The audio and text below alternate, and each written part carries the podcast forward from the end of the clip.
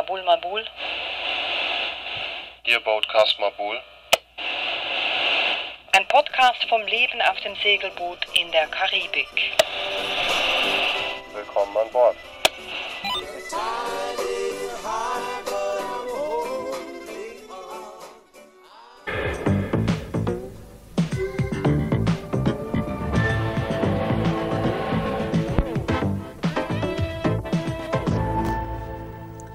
Als eines der letzten Grippeopfer der laufenden Saison begrüße ich Sie, liebe Zuschauerinnen und Zuschauer, wieder voll bei Kräften. Heute auch unser Publikum auf Dreisat. Zu Beginn die Schlagzeilen. Alex, meinst du, das kennt jemand in Deutschland? Oder kennt sie jemand in Deutschland? Ich nicht. Also ich kannte sie nicht. Du konntest den nicht, Nein, gell? Ich glaube, so geht's mindestens 99 Prozent Weil ich der glaube, restlichen Deutschen. also ich glaube in der Schweiz, da kennen sie wahrscheinlich alle. Also ich bin Diana, Diana Czaniga, 62. Also seit 16 Jahren in Grenada geboren, aber in der Tschechoslowakei. 1968 in die Schweiz gekommen. Und äh, wahrscheinlich kennen mich die meisten von meinem Stint vor 10 Jahren beim, äh, nicht beim Le Fable, beim 10 vor 10. Ja, und wir haben Jana und ihren Mann Dieter besucht. Die leben nämlich auf Grenada, In den Bergen, weit ab vom Schuss. Aber extrem schön. Also wahnsinnig grün, eigentlich mitten im Dschungel. Aha, wir können jetzt erst am Studio anfangen, genau. hä? Genau. Ich fange dann eben gern bei der Grundstruktur an. Weil da hat schon das Haus gehabt und das ist abbrennt. Und da war Foundation gewesen. und das Studio ist quasi auf der Foundation. Und eben der Song, wunderschön auch, da geht es um Krokodil, oder? Also,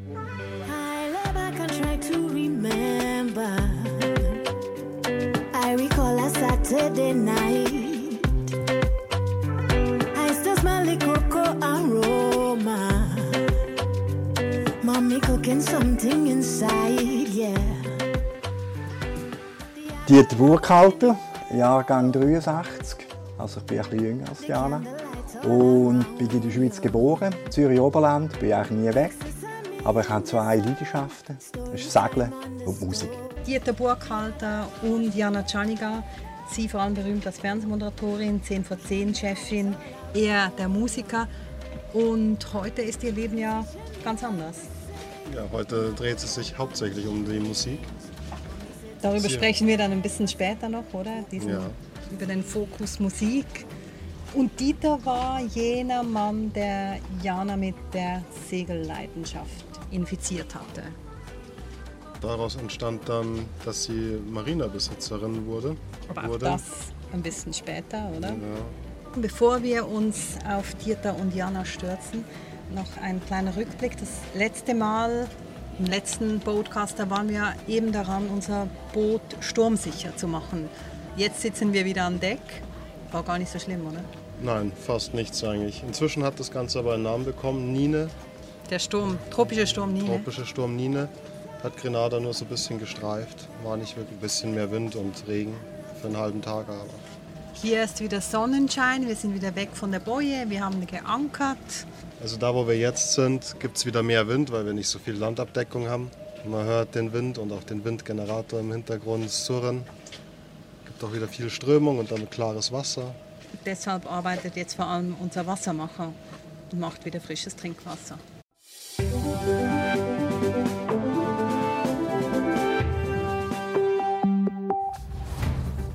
Jetzt aber zurück zu 10 vor 10 und zu Jana Czaniga, die eben die erste 10 vor 10 Moderatorin war, Anfang der 90er Jahre und später auch 10 vor 10 Chefin. So eine Position zu haben, hat mir wahnsinnig geholfen mit dem Selbstbewusstsein. Du hast die Möglichkeit zu, zu Hunderttausenden von Leuten, die schwätzen über neun Jahre. Das, das hat mir sehr viel gebracht. Aber ehrlicherweise, jetzt im Rückblick mit 62, muss ich auch sagen, es ist wahrscheinlich nicht wirklich da, was ich bin. Wahrscheinlich, wenn ich ganz selber hätte können wählen hätte ich ganz andere Berufe gewählt. Ich weiß noch, als ich weg bin von der Migros schlussendlich, äh, bin ich dann eine Woche lang schnuppern in einer Schreinerei. Aber gleichzeitig weiß ich auch, dass alle unsere Aktionen ja eigentlich sich orientieren an der Vergangenheit. Das heißt, weil ich über 14 Jahre lang in den Medien war, wo durchaus ja auch man schwätzt, man macht nicht. Also das Bedürfnis zum etwas machen, zum wirklich etwas Konkretes, tangible, wenn ich jetzt auf Englisch würde sagen, zu haben, ist natürlich dann nach diesen 14 Jahren extrem stark gewesen. Ich habe dann nachher nicht Carpentry gemacht, ich habe dann dafür das Restaurant eröffnet. Also ganz klar, ich meine, wenn du zu lange in den Medien bleibst, irgendwann steigt es dermaßen in den Kopf und dann lebst du nur noch von dem. Und das ist absolut tricky, weil das ist nichts. Das hat absolut keinen Boden. Also ich habe gewusst, ich habe dann ja dann auch Zusatzausbildung gemacht an der Universität St. Gallen, habe ich noch das MBA gemacht, weil ich auch Management, oder? Management, jawohl, Businessman, weil ich auch gewusst habe, ja, also wenn du von den Medien kommst, schlussendlich tun so wahnsinnig viele Leute applaudieren, aber die meisten denken, sie, sie macht ja nichts anderes als irgendwie nur, nur präsentieren. It's it's a sales job. Und was hast du denn für Möglichkeiten? Wieder in irgendeine Privatfirma gehen, wo du genau das Gleiche wieder machst. Wo du irgendwelche Realitäten musst es so verpacken, dass sie für irgendjemand verdaubar sind. Und das wollte ich nicht. wollen. Das war mir zu wenig handgreiflich. gewesen. Also du hast etwas machen und du dir, bist du ein Macher gewesen? Total. Wegen dem sind wir wahrscheinlich auch so. Bumm. Ja, ich bin, ich bin, bin schon einen machen, ja. Das ist ja so, ja. Eben, ich bin aufgewachsen auf dem Land, in einem kleinen Dörfli, Ringwil. Dort hat es einen Weiher, auf dem kleinen Weiher. Und dort habe ich mein erstes Schiff gebaut. Und äh, das Seglerschiff, Mast aufgetan und dann hin und her gekürzt auf dem kleinen Ringwiler Weiher. Wir haben drei, zwei Brüder, also wir waren drei zu dritt. gewesen. Und der ältere Bruder, der war auch so, auch ein Macher. Gewesen. Der hat zum Beispiel, als ich acht bin, glaub, ich, hat er ein U-Boot gebaut. Also, war ein grösser. gewesen. Ein richtiges U-Boot. Auch im Ringwiler Weiher. Und ich war Testpilot. Und es hat funktioniert, es ist abgesoffen. Durch den gleichen Bruder, der das U-Boot gebaut hat, der hat auch Daniel. Musik gemacht, der Daniel. Und dank irgendwie ihm bin ich dann auch ein bisschen in die Musik gerutscht. Ja. Also du, von euch, euch zwei bist du der Segler. Ja, ja. Und ihr habt euch auch kennengelernt durch Segeln, oder? ja also äh, kennengelernt haben wir uns, ich habe Diana... Oder Liebe gelernt? Ja. Äh, ist eben kompliziert. Du hast, Ihre ein, Geschichte- du ihre hast ein Geschichte, Auge du? auf mich schon geworfen, Ja, ja, kannst genau. schon viel vorher. Aber dann am äh, 40. Geburtstag von einem Freund, dort, äh, haben wir alle diskutiert, 1999, was macht man am Silvester 2000. Millennium. Und dann habe ich gesagt, ich gehe segeln, ich will auf dem Wasser sein. Und dann haben da ganz viele haben das lässig gefunden, Diana auch. Und so sind wir dann, äh, haben wir den Segeltrip gemacht. Das war mein Initiationssegeltrip und der ist von Mexiko über Kuba auf Florida. gewesen. Also das ist ja doch genial. Drei Wochen, kannst du dir vorstellen. Ich mit drei Geigen. Und der Captain war der Dieter. gewesen. Und in wen habe ich mich verliebt? Natürlich in den Captain. Weil der hat einfach... Ja, ja, der hat ja alles im Griff gehabt. Der hat gewusst, was er macht. Ja, und das hat mir durchaus imponiert. Das erste Mal, als wir auf Kuba gekommen sind, haben wir müssen ankern, der Nacht. Ziemlich weit draußen. Es war ganz so flach ablaufen. Jetzt haben wir geankert und so, sind geschlafen. Und irgendwie so am Morgen um zwei hat es gerumpelt. Und weil wir sind irgendwie aufgelaufen, weil der Wind Nicht hat gut. gerüllt und es ist irgendwie, ja. Und es war ganz mühsam, gewesen, weil es ist ganz flach war. Also du bist fast weißt, mit Mastaben und so, hat alles fast nichts gebracht. Also wir haben zwei, drei Stunden lang haben wir probiert. Jana ist aufgestanden, hat geschaut. Ah, ich glaube, da kann ich nicht mehr brauchen und ist wieder schlafen. Ja, hat drei Also, gehabt. für sehr irgendetwas pragmatisch. Jana ist sehr pragmatisch. Segeln ist Reisen und Lernen. Also als Initiationsritus habe ich mir dort vorgemacht, wow, ich bin jetzt die zukünftige Seglerin. Ich habe, glaube dann auch probiert, in der Schweiz den Segelski zu machen. Ich muss aber ehrlicherweise sagen, das darf ich glaube ich jetzt sagen mit 62. Ich bin da in den Kurs vom Se Segelyacht Hochseeinstitut, weiss bla bla bla. ja. Dann sind wir da 20 erwachsene Leute in dieser Ding gesessen. Wahrscheinlich haben die ähnliche Erfahrungen gemacht. Und dann ist ein älterer Herr, der das geleitet hat, der wahrscheinlich ein erfahrener Segler war und uns zuerst mal abgemacht hat. 50 Prozent von euch werden es eh nicht schaffen. Da, da, da, da, da, da. Weißt du, Druck gemacht, Druck gemacht. Irgendwie, und du gehst ja dann am Abend, nachdem das krampfen hast, den ganzen Tag, gehst noch für drei Stunden, um dich da mit all dem nicht so wichtigen Sa Sachen zu beschäftigen. Und leider muss ich sagen, glaube nach vier Übungen kann ich es dann aufgeben. Und wahrscheinlich hätte er das auch wollen. Aber ich weiß einfach nicht, wieso das Schweiz dermaßen rigid ist mit, mit diesen Dingen. Also ich meine, Franzosen, die kommen hier in die Karibik, haben keinen Segelski, nichts. Dann- Dieter, was hat man dich gefragt, wo du hast in der Karibik ein Segelboot chartern? äh, erste Charter in der Karibik, da haben sie mir ein Formular gegeben, wo drauf gestanden können Sie ankern, können Sie Segel setzen, können Sie navigieren, Können Sie schwimmen. Sie, und zuletzt können Sie schwimmen. Und dann, wenn du das alles angekreuzt hast, hast du das Boot bekommen. Also anyway, ich habe es aufgegeben und habe trotzdem noch jahrelang mit dem Dieter wunderschöne aber können geniessen. aber- und ich bin auch am Steuer zwischendurch.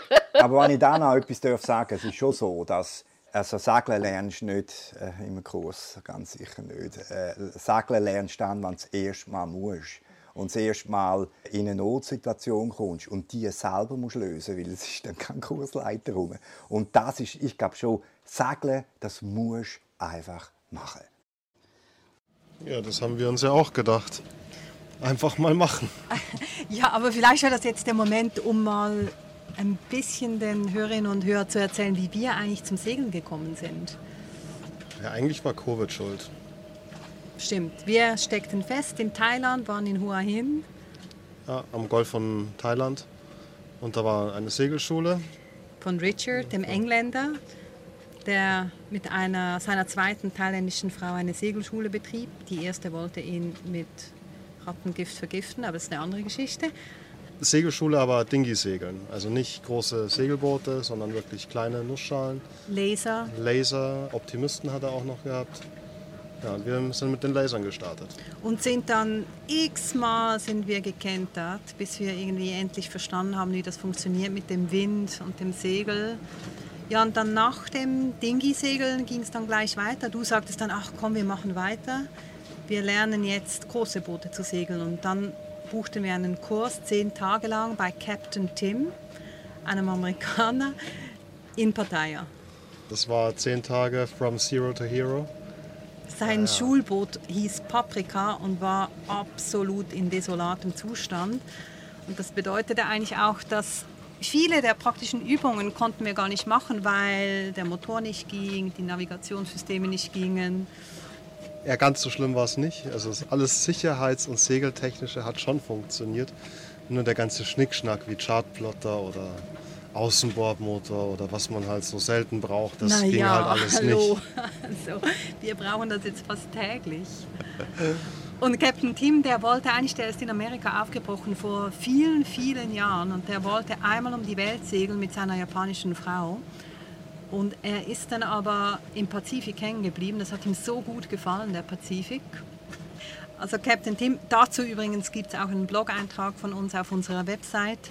Und Captain Tim kam dann eben nur bis Thailand, wo seine japanische Frau ausgestiegen ist, zurückgeflogen ist in die USA und seither betreibt er alleine eine Segelschule. Dann nach dem Kurs haben wir dann zum ersten Mal selbst ein Boot gechartert. Ja, da sind wir dann gestanden und wir durften einfach wegfahren. Die haben uns einfach das Boot gegeben, obwohl wir keine Ahnung hatten. Aber wir hatten den Schein. Wir haben dann das Boot von einem Russen gechartert auf Koh Chang und es lief die ganze Woche eigentlich alles schief, was einfach nur schief laufen kann. Das Boot stand eineinhalb Jahre lang still wegen Covid und dementsprechend war einfach alles kaputt. Ja, Also es ging einfach alles auf einmal kaputt, weil eben eineinhalb Jahre lang nichts kaputt ging. Also geht dann, wenn es dann wieder benutzt wird, alles auf einmal kaputt. Der Keilriemen riss, dann ging das Navigationssystem kaputt, dann gingen die Gänge nicht mehr. Naja gut, das war unser erster Chartertrip. Du hast dich da schon sehr gut behauptet als Schiffsmechaniker. Dann kam der zweite, der war etwas besser und jetzt im Juli sind wir einen ganzen Monat lang gesegelt mit verschiedenen Freunden in der Ägäis. Das war dann sozusagen die Feuertaufe. Ja, da ging es rund. Wir hatten uns Griechenland eigentlich sehr entspannt vorgestellt und waren dann ein bisschen überrascht. Wir haben als erstes ein neues Wort gelernt, das heißt Meltemi. Das ist der Nordwind, der vor allem im Juli unglaublich stark bläst. Das hatten bis zu 40 Knoten Wind. Ja, war eine Herausforderung, aber hat Na- alles geklappt. Ja, nach einem Monat brachten wir das Schiff sicher zurück und über 1000 Seemeilen. Wirkliche Notsituationen gab es eigentlich nur eine, als wir fast mit einer Fähre kollidiert waren. Nee, nee, nee, Moment, als eine Fähre fast mit uns kollidiert wäre. Genau. Auch das ist eine andere Geschichte. Kehren wir doch zurück zu Dieter und Jana. Dieter hatte ja auch in seiner langen Segelkarriere schon einige Notsituationen. Oh, da hat es viel gehabt. Zum Beispiel in dem Moment, wo ich mich ankreuzen das erste Mal das Boot gemietet habe und bin ankern, habe ich wahrscheinlich den Anker runtergeladen, hat nicht einmal den Boden berührt und bin und habe das Gefühl, hey, ich glaube, immer noch Segeln Ist Lebens ist, ist, nein, und vor allem ist so sicher. Ich meine, wir bauen seit 25'000 Jahren Boot.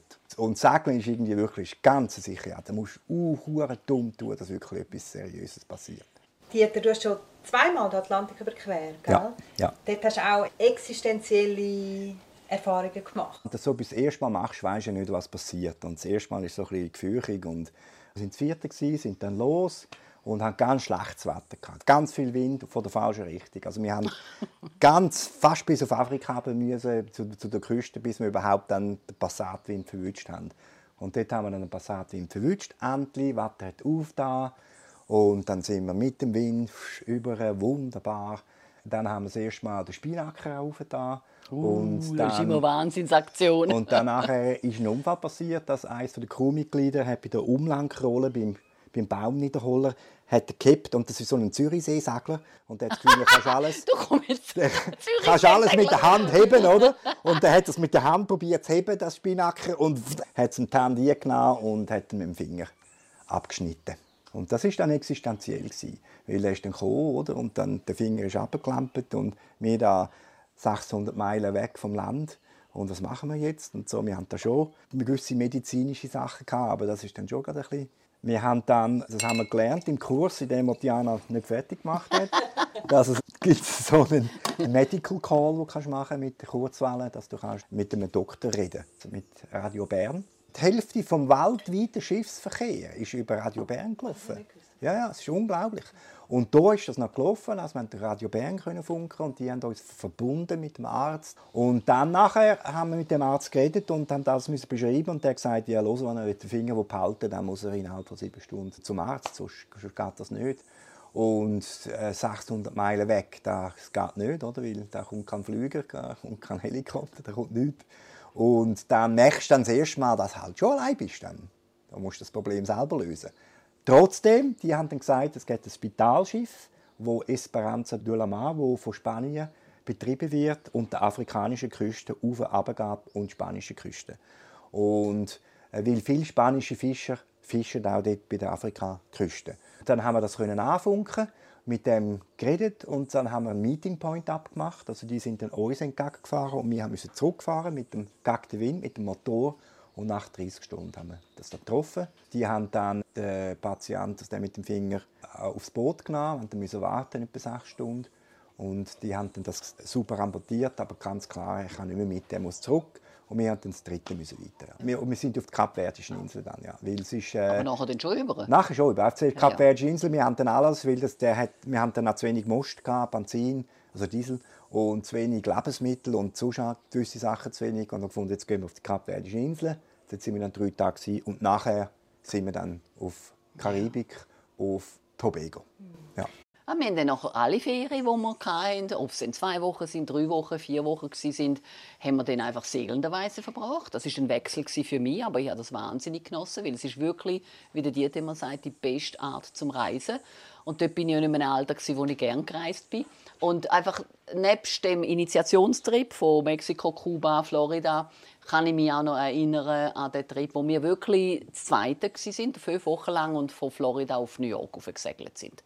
Und ich meine, in In diesen- Manhattan, in diesen fünf Wochen Liberty. erlebst du so viel. Weißt du, der Intercoastal Way, dann sind wir auf, äh, wie hat die Ding geheißen, wo, wo der Sturm kam, wo Norfolk. wirklich, Norfolk, wo die Blitz irgendwie zwei Meter neben dem Boot runter sind und wir irgendwie auf dem Mast raufgeschaut, hoffentlich. ist es- ist zwischendurch recht existenziell, es ist aber auch ein Way of Living. Du kommst irgendwo an, dann musst du das Problem lösen, weil irgendetwas kaputt gegangen ist auf dem Boot. Also du hast Wahrscheinlich eine konstant... Pumpe. Eine Pu Und für Leute, die einfach nicht von dem träumen, zu einem Strand liegen, ist das super. Du hast ständig etwas zu tun. Du kennst, lernst konstant neue Leute kennen. Du bist unabhängig wie noch etwas. Und auf engem Raum das Zweite. Ah, das war super. gewesen. ja, also für eine Beziehung, die eine gute Basis hat. Natürlich, es kann auch die besten Freundschaften gehen kaputt auf einem Boot, wenn's denn, aber man könnte fast sagen, wenn du willst heiraten, gang vorher zuerst auf einen Segeltrip und dann findest du raus, ob es wirklich auch e- eher in engeren Zeiten im wahrsten Sinne des Wortes miteinander aushaltest. Also du musst ein sehr gutes Gefühl haben füreinander. Also, also die, die Balance. Also ich kann zurücknehmen. Ja, Total. jeder hat sein Leben, oder? Und irgendwie muss es irgendwie, das ist recht wichtig. dein Plätzchen, deine Habits. Und der andere muss das akzeptieren. Und die, die werden sehr schnell evident. Viel schneller als so in einem normalen Leben, wo so viele verschiedene Ablenkungen hast. Oder? Und dann noch mit diesen Freunden dort abmachst und noch dort ins Kino gehst und so. Das hast du natürlich alles nicht auf dem Boot. Oder? Wir haben wunderschöne Zeiten zusammen erlebt auf dem Boot. wo Und ganz viel drüllen sich gar nichts ums sagen Essen. darüber. Ums Essen. Jawohl. Ja, also, wir haben zusammen, zum Beispiel Diana, als ich sie kennengelernt habe, hat sie überhaupt nicht gekocht. Kein bisschen. Ich habe Ich eine gekocht. Karrierefrau, Ja, die dann genau. nicht Hat, kochen. sie hat keine Zeit gehabt. Ich habe ja auch nicht, nichts gemacht, aber ich habe gleich gekocht. Aber wir haben dann sehr schnell angefangen. Wir sind Projekt-Junkies. Also wir haben dann sehr schnell angefangen, irgendwelche kleine Videos zu machen. Weißt du, so Clodewick und Nein, der erste war «The Treasure». The Treasure, jawohl. Genau. Schatz, das ist ein Schatzinsel, Insel Video. Wir haben eine gemacht. Schatzinsel, Ja, ja, genau. Ja, ja. Und das ist es eben, zusammen etwas, zusammen etwas machen. Und wir hatten konstant so Projekte gehabt. und haben es immer noch. Also Jana und Dieter, die machten Filme. Wir haben unseren Boatcast. Ja, irgendein Projekt braucht man, glaube ich, zusammen auf dem Boot. Weil was macht man denn sonst den ganzen Tag? Naja, also Projekte gibt es ja genug, auch bei unserem Boot. Ja, muss ja noch Projekte außer Reparaturen und Beschaffung geben. Genau, etwas, was einen beschwingt. Zum Beispiel eben unser Bootcast. Jana, die segelt heute nicht mehr. Dieter segelt zwar noch, aber die beiden haben kein Boot mehr. Also das Kapitel Segeln, das scheint mehr oder weniger abgeschlossen zu sein. Leider, leider muss ich sagen, Segeln hat noch wahnsinnig viel mit der, wie sagt man, Seetüchtigkeit zu tun. Und ich bin dann eher die, wo es immer schlecht geworden ist. Das heißt, ich habe immer meine drei Tage von Leiden gebraucht, bis sich der Körper so auf das gewöhnt hat, was es ist. Das heißt, ich bin nie gut für die kurzen Trips, weil die kurzen Trips habe ich noch gelitten, nur für die längeren Trips. Und ich habe es wahnsinnig genossen als Lifestyle. Und zwar wirklich mit dem Dieter zusammen. Ich hätte immer gerne noch andere Leute beim Segeln dabei gehabt. Und ich habe dann ein Ultimatum Dieter, wenn du mich willst, noch behalten dann wenigstens jeden zweiten Trip ist nur wir zwei. Weil wenn es eine gute, starke Beziehung ist, ist es etwas unheimlich Schönes. Und ihn, so, so behalte ich es auch in Erinnerung. Also er war mein Captain. Ich meine, ich ein Hardcore... Nein, muss ich jetzt aufpassen. Aber ich habe mich schon als Feministin verstanden. Aber sobald ich auf dem Boot war, habe ich alle Verantwortung können abgeben und mich in eine ganz andere Rolle hinein- hinein- hineinfühlen. Eben, dort, dort ist das, hat das gegeben. All die sozialen Dinge, wo du drin bist, sind dann weggefallen. Es ist wirklich nur um den Dieter und um mich gegangen. Und das hat mir sehr gut gefallen. Und wie hat dich Segeln geprägt? Zum Beispiel, ich habe gelernt, Englisch reden. Nein, ist wahr. Ich, ich bin ganz schlecht in Sprache. Ich habe immer probiert, Englisch zu lernen, habe es nie geschafft in allen Schulen. Und das erste Mal, als ich dann in der Karibik rumgesegelt bin, habe ich müssen, weil es gibt nichts anderes. Und das andere, glaube ich, ist, dass beim Segeln, das, was ich vorher gesagt habe, du musst immer, du musst die Lösung suchen. Du, also du kannst nicht in die Garage gehen und dein Auto flicken lassen. Du musst dein Boot selber flicken, also sonst flickt das niemand. Also alles, du, die Selbstständigkeit. Ihr segelt nicht mehr. Wieso? Es hat mit dem zu tun, ein Schiff, es gibt nichts Traurigeres als ein Schiff, das du brauchst. Und das war der Fall. Wir hatten ein wunderbares Schiff und ich habe das Schiff geliebt, das hat mir so viel bedeutet. Ein Swan 53, Blanquia hat sie geheißen und ein wunderschönes, Das schnelles ist noch das Schiff, das du das zweite kannst bedienen Knapp, ja. knapp. Und gleichzeitig muss man sagen, wir haben auch eine Marina besetzt. Also wir besitzen eine Marina. Irgendwann haben wir merken, hey, sitzt nur dort, oder? Und wir segeln nicht mehr. Aber eben, es hat ja einen Grund, warum wir nicht mehr gesegelt sind. Und der Gru- Grund ist ganz klar gewesen, weil wir, haben, wir sind sesshaft worden in Grenada. Wir sind, Jana und ich, sind beide in Grenada. Wir haben einen grenadischen Pass. Wir wohnen da. Es ist unser Daheim. Und wenn du das Daheim, Daheim hast, und wir haben unser Daheim extrem gern, dann ist es ein bisschen schwerer zum ins Segelschiff und wegsegeln. Und vielleicht auch ein bisschen natürlich, weil ich Gott vertelle, ich bin schon, oh, ich soll sollte ich ich nicht sagen. Ich bin etwa, wahrscheinlich etwa schon 50 Mal in der Karibik rauf und runter gesegelt. Und irgendwann hast du es dann wahrscheinlich auch ein bisschen gesehen.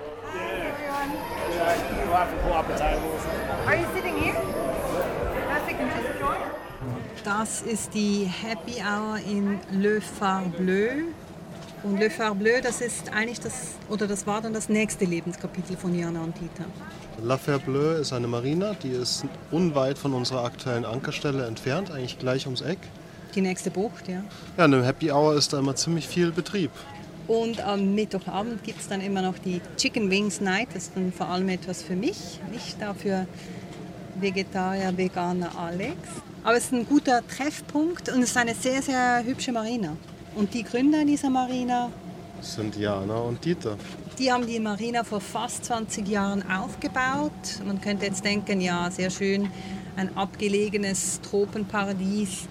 Aber es hat schon in sich, so ein Großprojekt auf so einer Insel zu starten. Wir haben dann am Sonntagmorgen in Ringwil, wo wir gewohnt haben, am Morgen haben wir gesagt, du Jana, Du Dieter. wäre es nicht wunderschön, wenn wir zusammen, ein- zusammen ein Business machen, etwas mit Boot. Schiffli im Wasser. Schiff. Und da haben wir, haben wir einen Folder aufgemacht, angeschrieben, Schifflein im Wasser. Weil die Und Idee war, einfach eine Marina aufzutun. Weil eben, wir sind ja selber gesegelt und das weiß ich. Du kannst ja nicht einfach nur einen Teil, der zum Wasser gehört, kaufen. Also wir sind dann mit diesen fünf Acres in dieser wunderschönen Bucht, wo jetzt Le Fan Bleu ist. Wir haben dann gleichzeitig auch noch ein Hotel bauen, nebst der Marina. 2004. Also der, der, der erste Teil war unglaublich spannend. Da machst du zuerst ein Projekt, fängst an und durch unsere Seglererfahrung haben wir das Gefühl gehabt, wir wissen, was Segler wollen. Warum ich sage, ich wollte am Morgen ins Wasser kumpen und schwimmen. Und wenn ich in einer Marina bin und die ist so grusig, dass ich das nicht kann, dann gehe ich nicht in eine Marina. Warum wollte ich in einer hohen Kloake ankern und, und kann nicht ins Wasser? Das hat mir zum Beispiel, also wir haben von Anfang an gesagt, zum Beispiel unsere Marina dort, das muss so super sein, dass du immer, du kannst schwimmen dort und super. Das hat dann Implikationen, oder?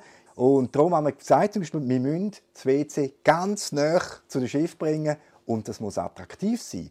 Und dann haben wir ja die Idee gehabt, dass wir doch könnten ein Schiff haben, so ein altes Schiff kaufen und das dort her tun und dort innen die WC und Dusche haben und das wird dann Ah ja, abpumpt in das Kläranlage. Projekt innerhalb des Projekts. Gibt es nicht ein Schiff, das das kennt? Dann habe ich angefangen, online Schiffe zu suchen, die man kaufen kann, die genug gut gross wären und attraktiv wären. Und habe dann in Schweden, in Stockholm, so ein schwedisches Feuerschiff gesehen zum Verkaufen. Und da habe ich gedacht, hey, das müssen wir anschauen. Und dann sind sind wir auf Lidingö ein Feuerschiff anschauen.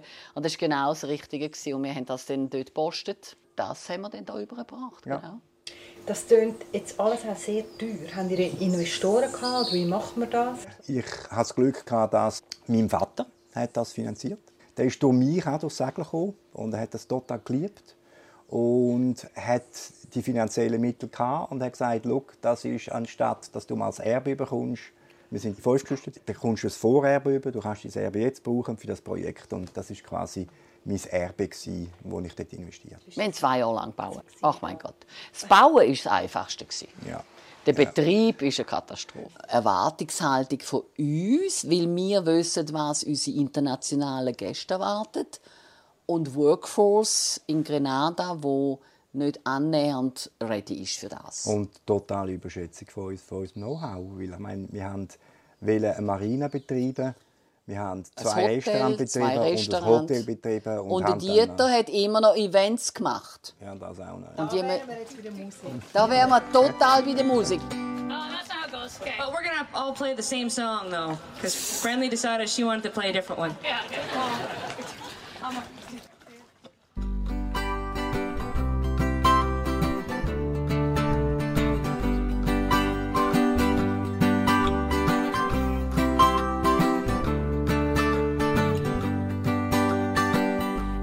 Bay where the nights are gay, the sun shines daily on the mountain top. I took a trip on a sailing ship, and when I reached Grenada, I made a stop. Das war 2011 Madison Violet vom ersten Dingi-Konzert, das Dieter organisiert hat.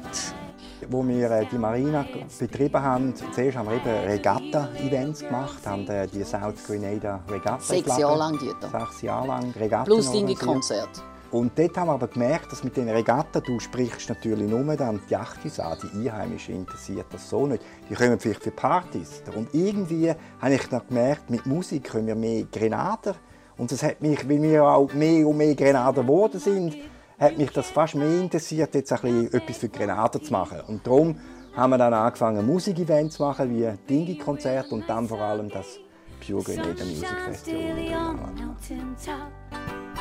Took a trip on a sailing ship, and when I reached Grenada, I made a stop. But I'm sad to say, I'm on my way. I won't be back for many Ja, auf jeden Fall haben wir dann an diesen Dingi-Konzerten, den Musikanlass Freude gehabt. Und es war tatsächlich so, gewesen, dass wir dann mehr grenadische Leute hatten, die gekommen sind. Und ich vor allem auch mehr und mehr mit grenadischen Musikern zu tun hatte. Und dann war es natürlich schon, gewesen, habe ich gemerkt, dass die wahnsinnig schwere Bedingungen haben da. Also von, dass sie keinen Ort haben, wo sie spielen können, dass es keine Technik hat, dass niemand weiß, wie man einen guten Sound macht. Ja, und dann habe ich gefunden, okay, komm, man will doch, bisschen denen probieren zeigen, dass, es, dass ein bisschen das Niveau von diesen Anlässen ein bisschen aufnimmt. Das haben wir dann Das, gemacht. das machst du wirklich am besten mit dem. Also das, das Musikfestival hat ziemlich ein ambitioniertes Ziel gehabt. Wir hatten 100 lokale Musiker involviert gehabt und es war eine wunderschöne Atmosphäre gehabt, weil eben das Ambiente ist ja extrem wichtig, oder? Die beste Möglichkeit, um die Musikszene in Grenada weiterzubringen, ist, wenn du denen eine Möglichkeit gibst zum Spielen. A. B. Wenn du internationale Künstler einbringst, die sie sehen, wow, ah, das kann man auch so machen, oder? Also Und das ich- ist, das es gibt- ist die Es Weg. gibt ja dann, du tust ja jemandem nicht beibringen, wie man das Boot baut. Du tust jemandem Sehnsucht fürs Meer weitergeben. Und dann lernen das Boot bauen. Das ist der Spruch, oder? Dann lernen das Boot bauen selber. Das ist im Prinzip das Gleiche gleiche mit der Idee, ein so ein Festival auf einem guten Level äh, und Möglichkeiten zum Connecten mit anderen Und- Musikern und so weiter. Und zum zeigen, dass es wirklich funktioniert, dann hat ich noch mal eine Musik in Ding und zwar das ist Joss Stone. Kennt ja jeder, die war da gewesen. und sie hat dann so ein Produkt gehabt, sie hat mit einem lokalen Musiker etwas machen. Und dann hat sie mit der, hat sie mit der Sabrina Francis am Stand hat sie dann ein Konzert gemacht und das ist natürlich für Sabrina so ein Boost.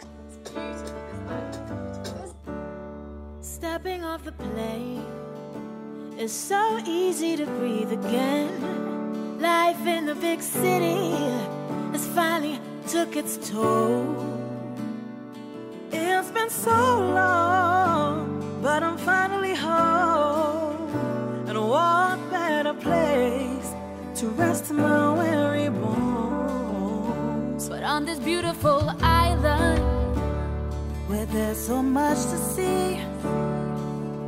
Every corner I turn, there's something there to remind me of my beautiful nation and what it means to me. Not a thing out of place, that's what's special about it. Sabrina ist aufgewachsen mit drei Schwestern und ihre Mutter war Kalypso-Sängerin im Norden der Insel, also wirklich in einer Holzhütte.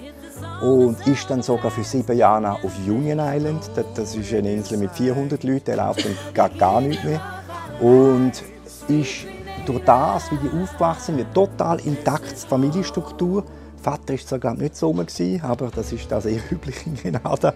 Aber die Mutter hat eine ganz wichtige Rolle gehabt, hat mit diesen Kind Musik gemacht, die äh, es richtig auf der Waage gegeben, also gesund, ganz gesundes, gesundes Verhältnis, sehr musikalisch. Sie hat seit, glaub, mit mit zwölf hat sie den ersten Song geschrieben und als ich sie kennengelernt habe, mit 17, hat sie irgendwie schon bereits etwa 20 Songs geschrieben und hat fast perfekten Pitch, kann harmonisieren und wunderbare Stimme. Bevor wir zu Sabrina kommen und welche Rolle Jana und Dieter in ihrem Leben spielen, tauchen wir kurz ab in die karibische lokale Musikszene und was hier so gespielt wird.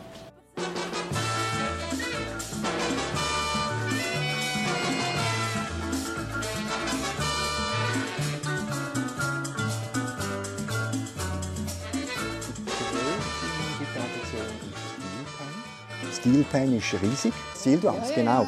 Und das, da hat es ganz viele Orchesters und die tun auch, das ist fast die einzige Möglichkeit, nebst Kirche, wo junge Leute ausgebildet werden. Und da hat es unglaublich tolle musikalische energetische Stilband zusammen. Wirklich toll. Und neben dem ist es Calypso, das ist traditionell, das ist die äh, Geschichten erzählen eigentlich und mit einem musikalischen Das sind sieben, siebenminütige Songs. Sicher der berühmteste Calypso, der in Grenada war, ist der Mighty Sparrow. If you see this woman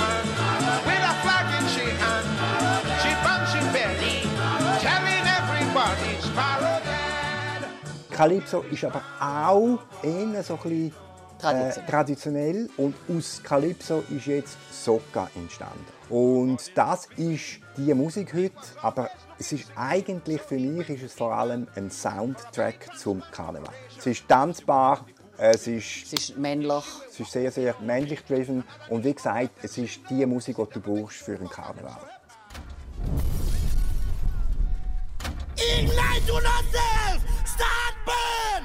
This a one and fever. Mr. Killer.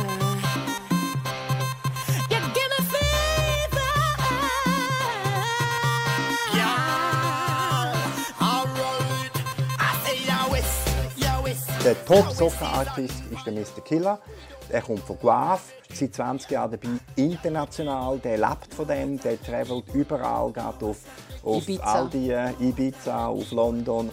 Aber mit Sabrina und ihrer Musik, da haben sich jetzt Jana und Dieter schon einen sehr viel sanfteren Musikstil verschrieben, würde ich sagen.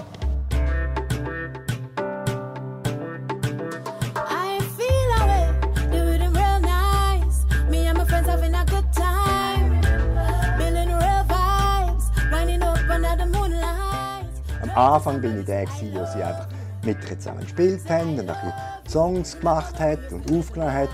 Aber mittlerweile, weil wir wirklich wollen, dass wir Sabrina wettet, äh, ermöglichen, dass sie von der Musik leben ist meine Rolle fast eher geswitcht zum Manager.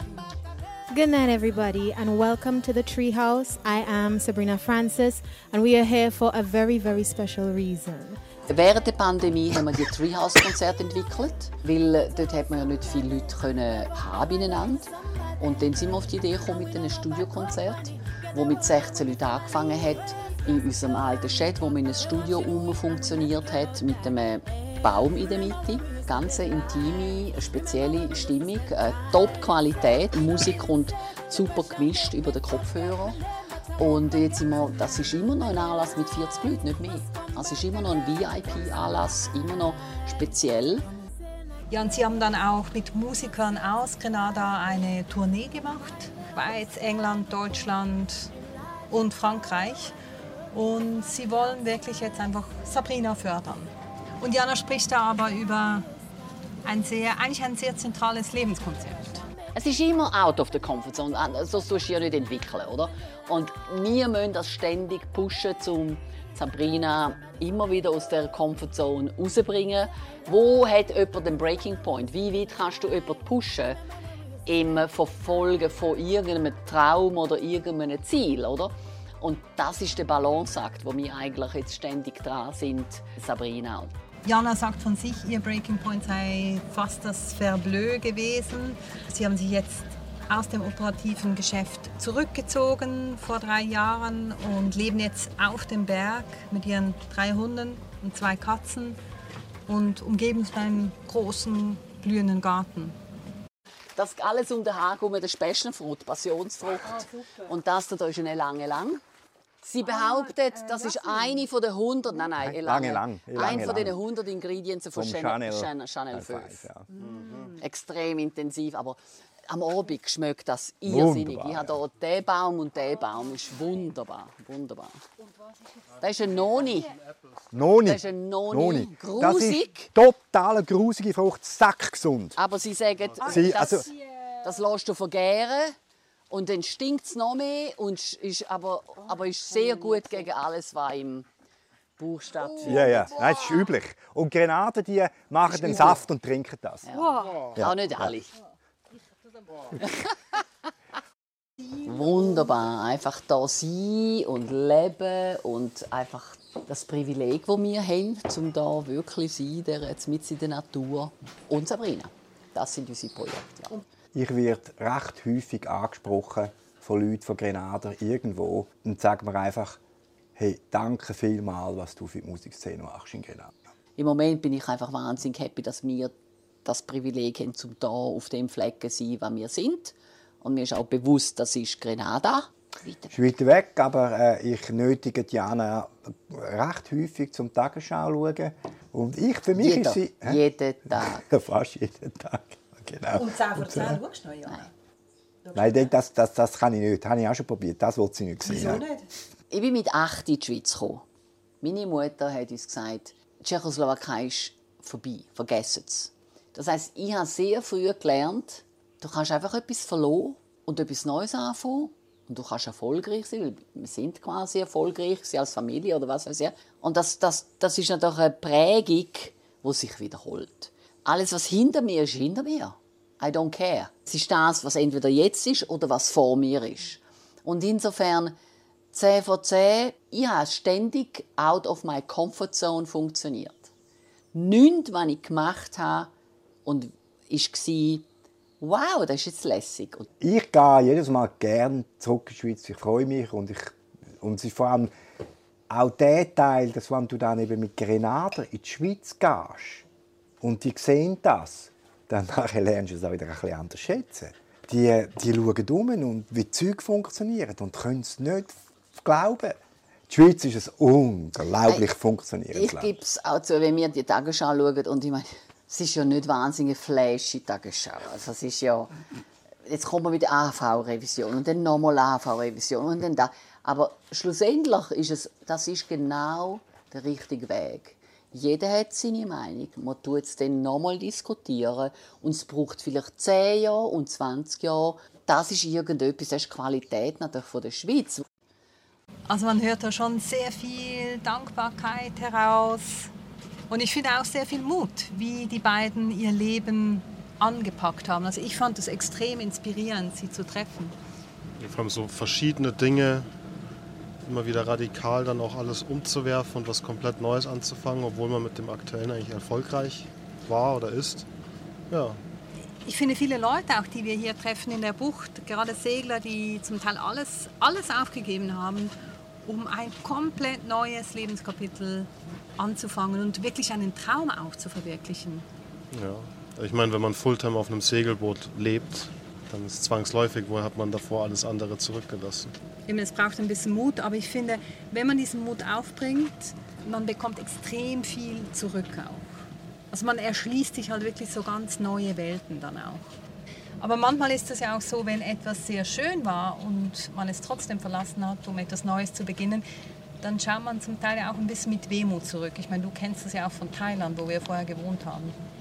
Ja, aber schon okay. Also ich glaube, du bist so ein bisschen wie Jana. Kapitel abgeschlossen, weiter geht's. ja, warum nicht? Trotzdem wollte ich wissen von Jana und Dieter, ob sie denn nichts vermissen vom Seglerleben, das sie früher hatten. Ich vermisse es nicht. Das ist ein ganz neues Kapitel. Und sie ist voll und sie ist rich und sie ist grün im Gegensatz zu blau. Und, und sie ist 4 Grad kühler.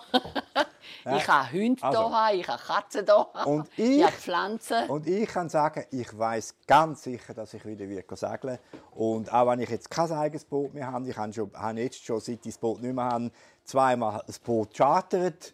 Und das ist total lässig. Hey, dann musst du die zwölf Pumpen nicht mehr selber nicht. flicken. Dann die, die flicken das. Ich kann einfach das Boot nehmen, gehe auf Ufer, Tobago Keys, komme wieder zurück und gebe es wieder ab. Weil er ist wirklich ein Segler. Ich bin nur ein Lifestyle-Segler. vom Meer kommen. Immer noch. Die schönste Art, um irgendwo anzukommen, ist vom Meer. Weil du bist nicht ein Tourist. Ich verstanden. Aber irgendwann, wenn du wirklich das Land gerne bekommst, dann nachher gehst du von der Küste mehr ins Land hinein. Das Leben passiert halt gleich zum großen Teil im Land hinein. Und dann nachher passieren ganz, ganz, ganz viele andere Sachen und schlussendlich bist halt dann wirklich du der, wo vom Land ins Meer raus took a trip on a sailing ship, and when I reached Grenada, I made a stop. Der perfekte Song, danke Madison Violet. Wir schauen immer noch vom Meer aufs Land. Aber bald wird es ein anderes Land werden. Na, ist immer noch dasselbe Land, aber eine Dasselbe andere Land, Insel. aber eine andere Insel, also Land mehr. Weil wir wollen nämlich in ein paar Tagen lossegeln. Nach Carico. Das ist im Norden von Grenada, gehört noch zu Grenada. Eigentlich umrunden wir einfach einmal Grenada mit einem Zwischenstopp in Carico. Und was wir dabei erleben, also ich will jetzt endlich mal meine Fischerrouten und Haken und Anglerzeugs ausprobieren. Was wir dabei erleben, das erzählen wir dann im nächsten Podcast. Servus. Nee, unsere Webseite. Ah. Wenn ihr noch mehr zu uns wissen wollt oder unserem Boot oder zu dem, was wir machen, könnt ihr gerne auf www.sailingmabul.com vorbeischauen. Servus. Tschüss zusammen. I had to leave a little girl in St. George's Town. I had to leave a little girl in St. George's Town.